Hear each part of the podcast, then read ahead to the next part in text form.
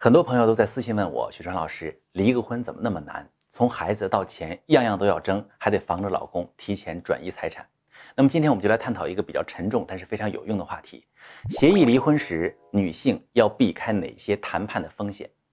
离婚谈判前的心态建设，我今天就不多说了。但我先强调一句：如果你对离婚这个决定依然还怀有迟疑纠结的态度，那现在还不是你进入谈判过程的正确时间点。在协议离婚谈判开始之前，你要确定离婚是你对这段婚姻关系的最终处置哦，底牌哦，并且你可以心平气和的去寻找双方在谈判中的共赢点，因为谈判的本质其实是达成合作嘛。如果要一方胜利，以牺牲另一方为代价，那这个谈判就很难成功。说的现实一点，离婚的实质就是一场博弈，你们都在争取从对方手中获得更多。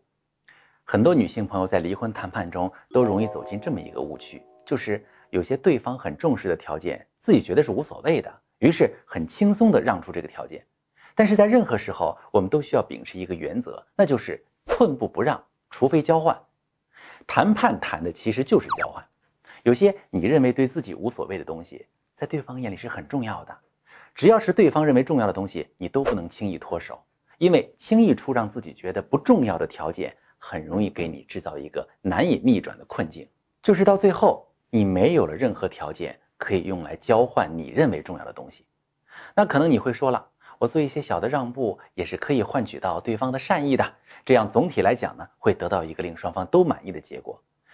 太理想化了，有很大的可能是你让步了，换取到的不是对方的善意，而是纵容了他刁难你的胆量，他会变本加厉，逼得你委曲求全。在这场离婚协议的谈判中，对方已经不再是爱你的老公，这就意味着未来你和他不再是命运共同体，而是变成了两个各奔前程的人。当对方没有感情负担时，有两种情况会导致你失败：一种是你丧失了夫妻间的谈判意识，你觉得自己没有身份立场去要求他一些事儿，于是你学会调整自身的需求了，你有时还会为他着想，那你肯定会输得很惨。还有一种情况是你甚至学会了跟自我谈判。这意味着你的内心建设其实正在走向自我毁灭。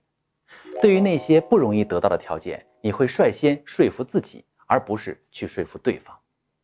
这两种情况都会让你降低标准，委曲求全，导致最终选择接受自己并不满意的协议内容。另外，在离婚谈判中最不该犯的错就是仓促成交。接受对方的第一次出价是离婚谈判的大忌。